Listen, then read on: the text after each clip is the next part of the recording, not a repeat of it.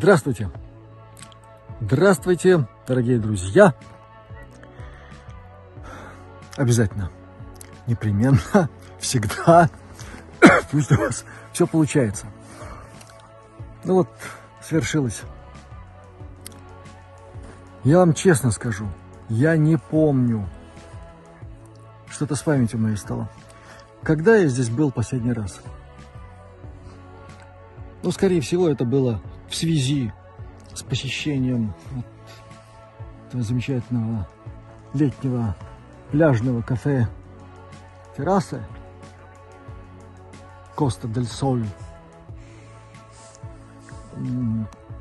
Вряд ли по другому поводу. Но вот, видите, вот он, январь. И досада. Плавьте забыл. Не получится у меня сегодня Рядом. искупаться. А очень хотелось бы. Но придется, наверное, подождать купального сезона. А так, в общем, сегодня здесь, видите, пустынно, несмотря на выходной день. Народу мало, и это понятно. В какие-то относительно недавние времена здесь было очень много э, гуляющих, туристов и так далее из одной соседней страны. А сейчас, видите, пусто. Но зато, зато вот э, у нас тут все в порядке с безопасностью. Мы гуляем без опасности. Вот чем-то за это платим, друзья. Ладно, это все мелочи. Пляж прекрасного города Салкрасты. Выходной день. Практически нет ветра. Так и тянет. Тут тянет. Но плавки забыл. Вот видите, какое у нас море.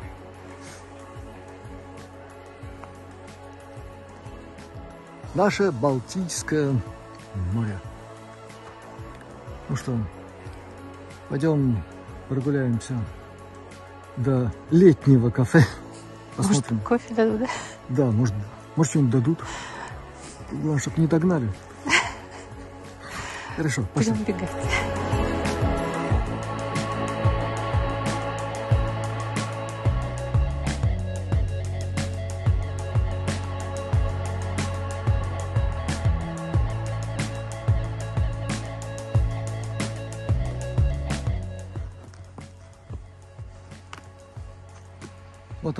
Друзья. Кафе, репортажи из которого вам так нравились. Судя по откликам. Да. Место хорошее. Кофе здесь очень приличный. Был, я надеюсь, будет в ближайшем сезоне. Ребята тут приветливые, толковые,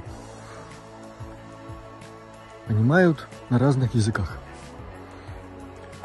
И на разных языках они тоже приветливые. Так что вот она, терраса Коста дель Соль, что в переводе с импортного солнечный берег. И блюда, говорят, здесь приличные. Приличные. Тут вот центральное место. Много чего происходит, когда летний сезон бывает и шумно. Ну, это нормально. А сейчас тихо, спокойно, безлюдно. А дорожки очищены. Нас так навалило снегу. Вот. Молодцы, городские власти. Заботятся об нас. Так что спасибо им за это. Ну, хоть и не очень морозно, но прохладно, поэтому будем беречь пальчики нашего замечательного видеооператора. И пойдем, наверное, куда-нибудь в теплое место отогреваться. Ну вот, репортаж закончен. Будьте все здравые, благополучные, благоразумные, очень желательно мудры в принятии важных для себя решений. Всех вам благ, счастливо, скоро будет музыка. Пока.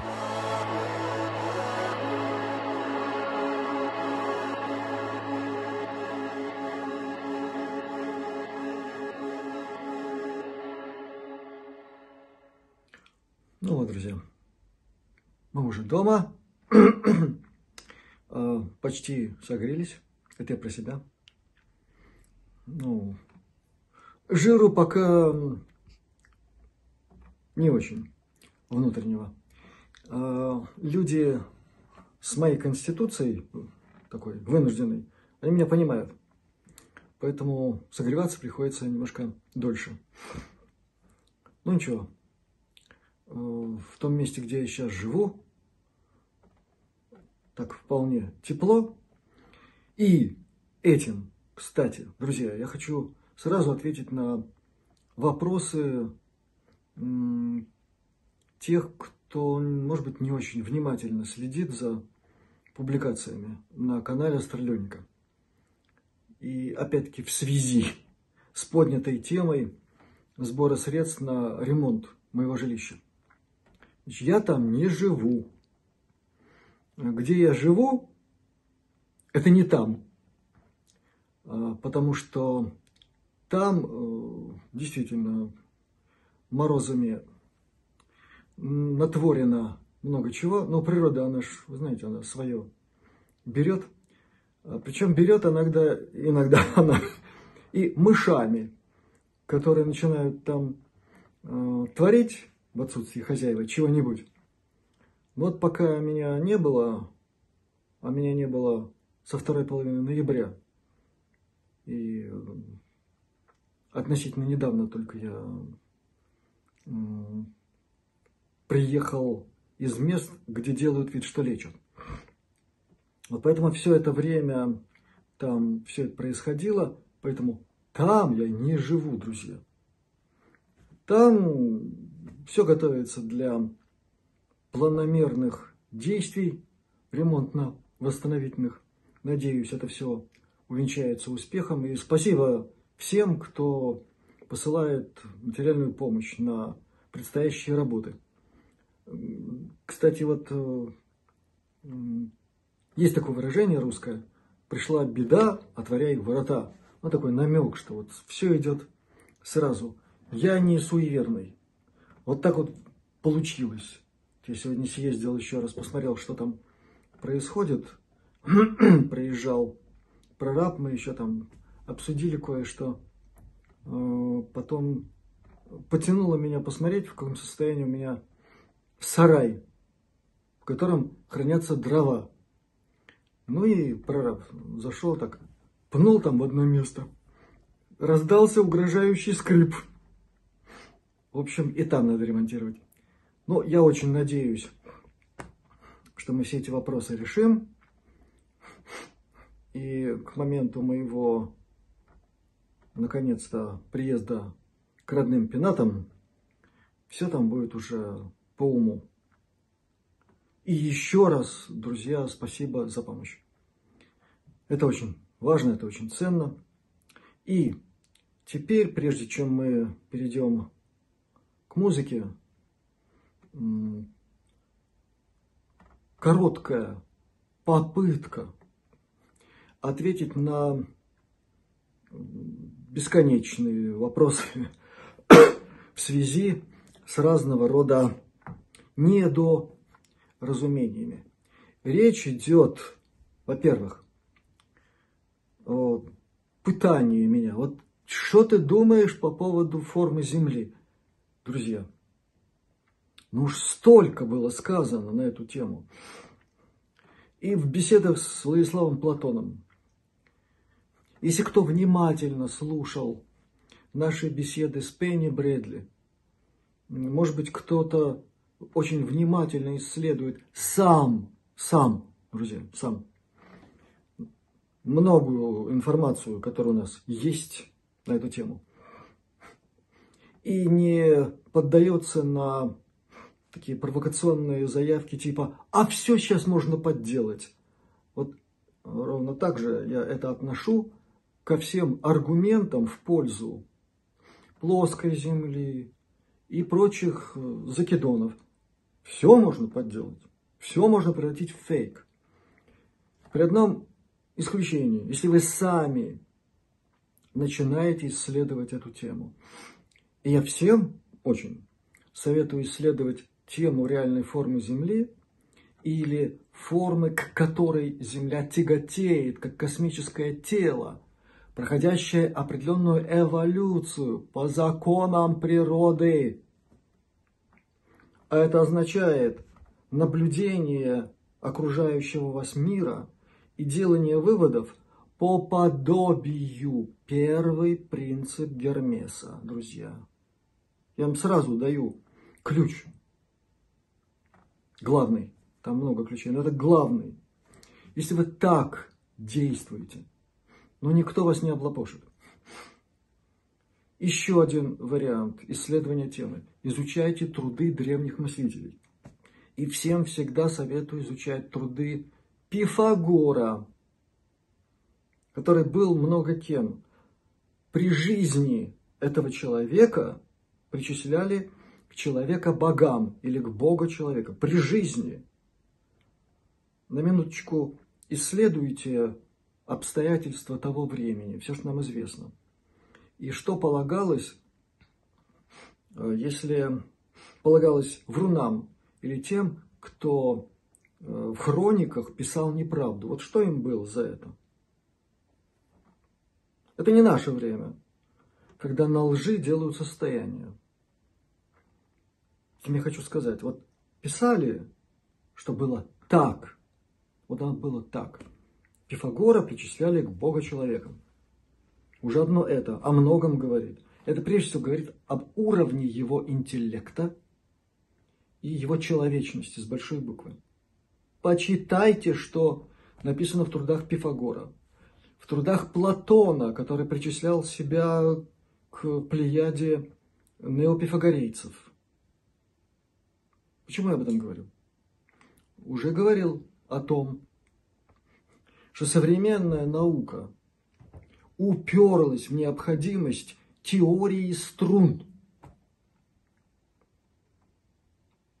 В Пифагора что-то такое есть? Почитайте энциклопедию Мэнли Холла. Сами, друзья, сами почитайте.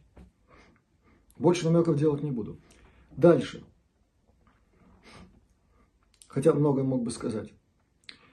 Э, продолжаются э, выражения большого-большого сомнения относительно всего, что связано с темой ТКП. Что вообще это все придумано, что это тема, на которой люди просто зарабатывают себе имя и деньги. На Западе иногда это одно и то же. Я сразу хочу сказать, что да, да, на теме ТКП э, некоторые нам хорошо знакомые личности, которые даже хорошо известны многим, э, сделали себе бизнес. С точки зрения западного человека в этом нет ничего плохого, предосудительного, если это законно. Это первое. Подчеркиваю, западного, не нашего все еще постсоветского, со шлейфом представления о том, что миллионерами же так хорошо не становятся, правильно. И об этом говорят э, люди, не знающие историю миллионеров Советского Союза, законных, законных, плативших налоги, честных, садившихся в тюрьму, снова возвращавшихся на то же место и снова делавших миллионы. Честно. Так вот мы говорим о западном обществе. Я не буду называть имена. Те, кто следят за этой темой, за теми, кто ее позиционирует, представляет собой и даже попадает в ситуации судебных разбирательств, они знают, на кого намек. И я не собираюсь становиться там на чью-то сторону. Я просто говорю о том, что да, на этом делают деньги, э, из этого делают средства э, получения доходов на жизнь. Вот только сколько таких людей? Вот по пальцам одной руки можно сосчитать. А вот все остальные платят или здоровьем, или катастрофой во всем, что касается личной жизни, многого-многого другого, дорогого для западного человека. Или еще чем-нибудь, включая собственную жизнь. Пример. Уильям Томпкинс. Вот он заплатил жизнью за то, что сказал во многих своих интервью. Не просто на тему ТКП, а расписав там самые важные узловые элементы. Не все, друзья. Но надо быть наивным. И надо знать еще много чего, чтобы все это воспринимать адекватно. И все, что касается Томпкинса. И все, кто до сих пор говорит, вот вы все вы, во все это верите, вы все сумасшедшие там и все остальное. Это их право. Но задача мыслящего человека, который чем-то заинтересовался и не хочет верить во что-то, его задача исследовать, друзья, исследовать самому. Томпкинс – он написал уже три книги. Ну, две уже вышли фактически после его смерти. Кстати, мученической, друзья, об этом не говорят. Я вам говорю. То есть жизни он уходил в муках. Этот человек, у которого был мощнейший свой э, think tank, или мозговой трест, занимавшийся в том числе вопросами долголетия, продления жизни. Есть книги. В них документы, фото документов, реальных документов, друзья. Все, что я могу сказать относительно верифицированности, следующее. И об этом практически не говорят. После выхода его книги, которая в среде интересующихся вот, вот этой темой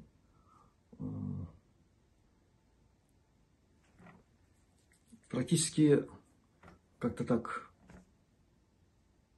практически незаметно прошла информация о том, что была попытка дезавуировать, подвергнуть, э, мягко выражаясь, сомнению документы, которые опубликованы были в книге. На что, да, и там были такие ретивые ребята. Э, ну, Томпкинс человек нормальный, дорожащий своим именем, э, в среде людей близких, мягко выражаясь, к авиации и космонавтике. Имя у него абсолютно непререкаемое. В общем, учинили судебное разбирательство за ложь. И кто-то заплатил очень приличные деньги. То есть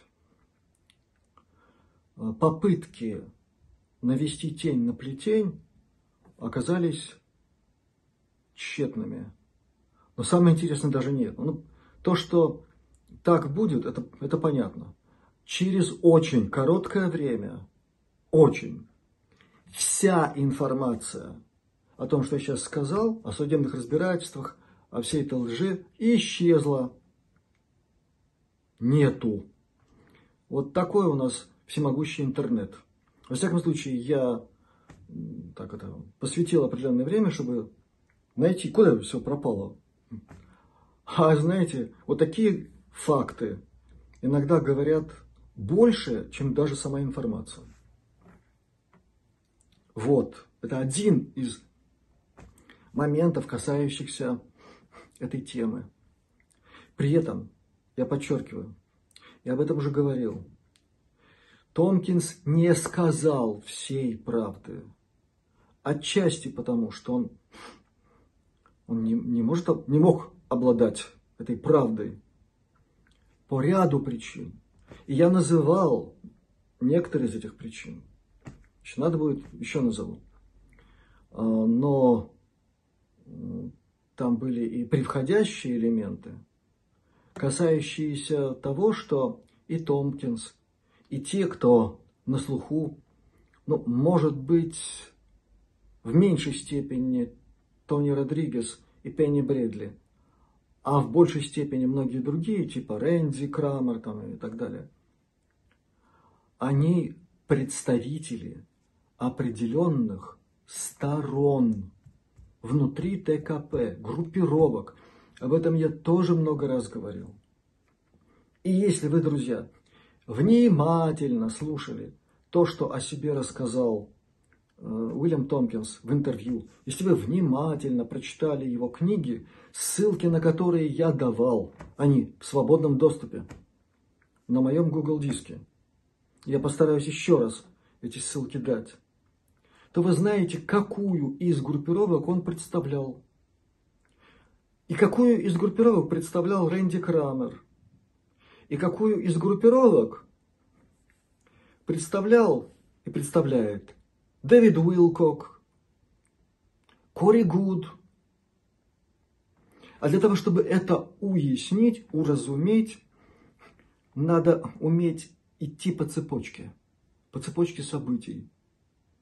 И посмотреть, кто где проклюнулся, в какое время, с чьей подачи.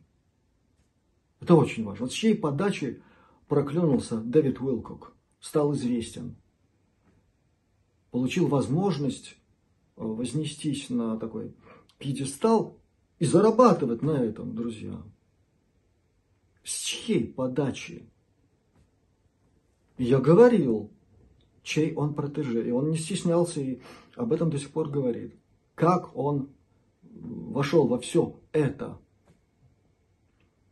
С помощью автора фильма «Сириус». Вот так, это вам э, такой э, предлог для исследования. Я не буду говорить вам имя. Вот поищите. Фильм «Сириус». Это широко известный факт. А он-то представитель какой группировки? Если очень внимательно исследовать все, что сказано им в своих фильмах, в своих интервью, тоже понятно. Сейчас я говорю о группировках внутри ТКП, представляемых людьми.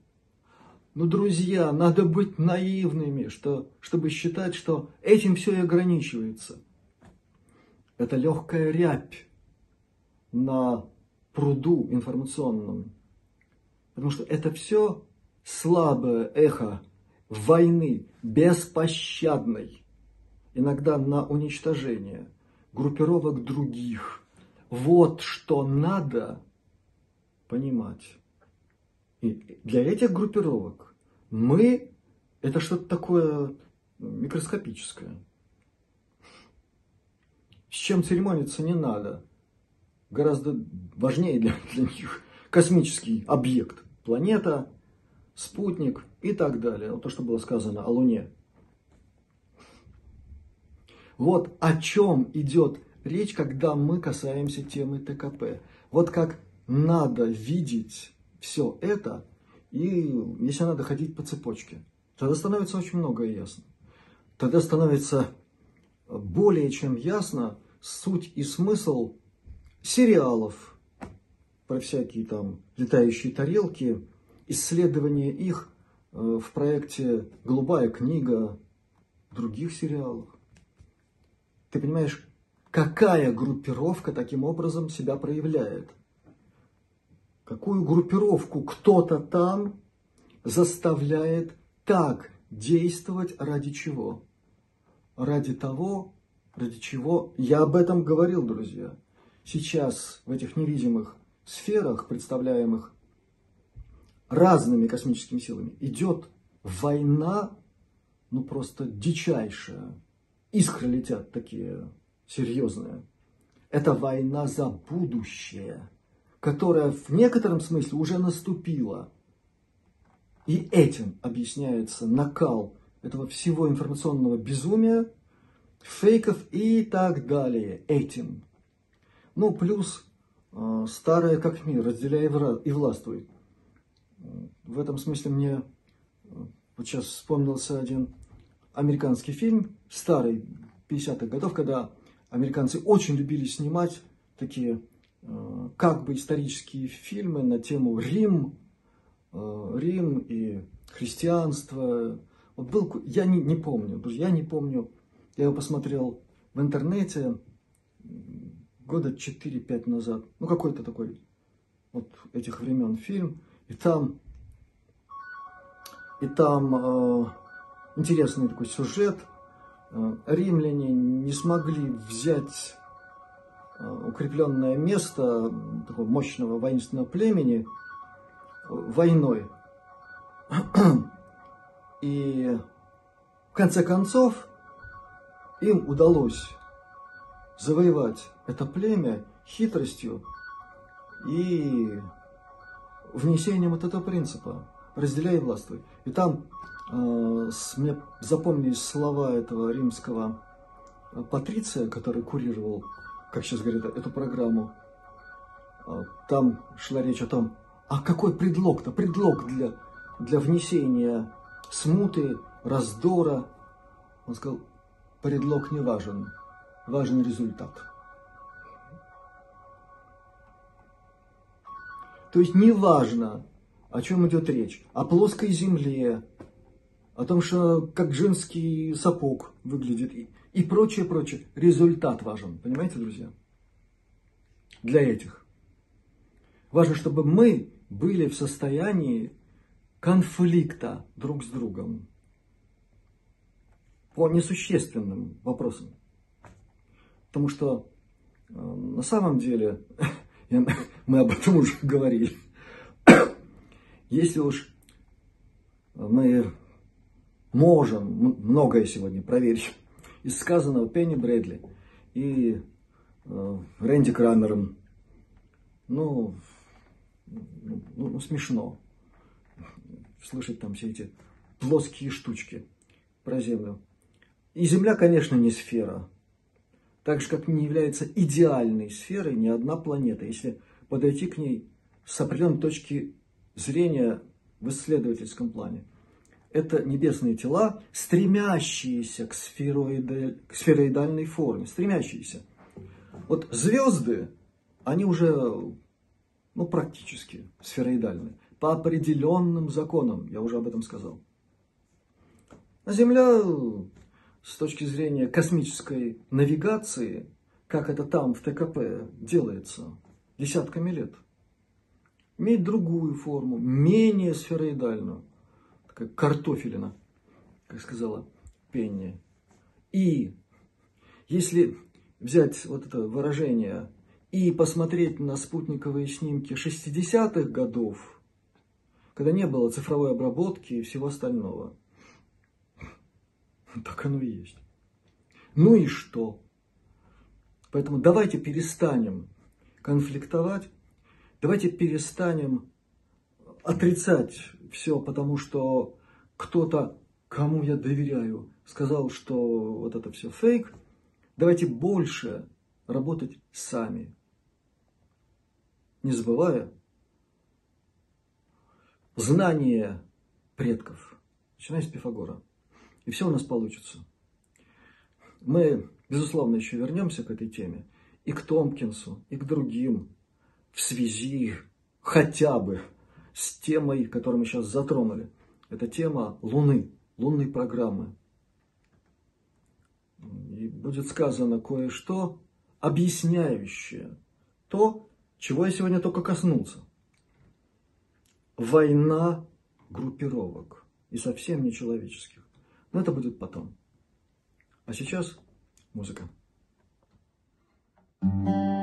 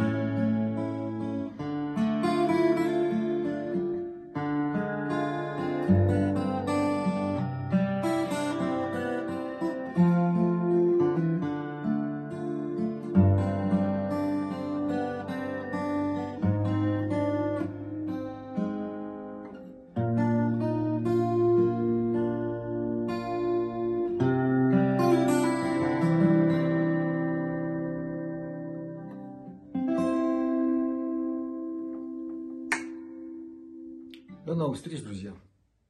Будьте здоровы. Пусть у вас все получается. И пусть на пути вашего собственного исследования будет поменьше камешков и прочих препятствий. Счастливо!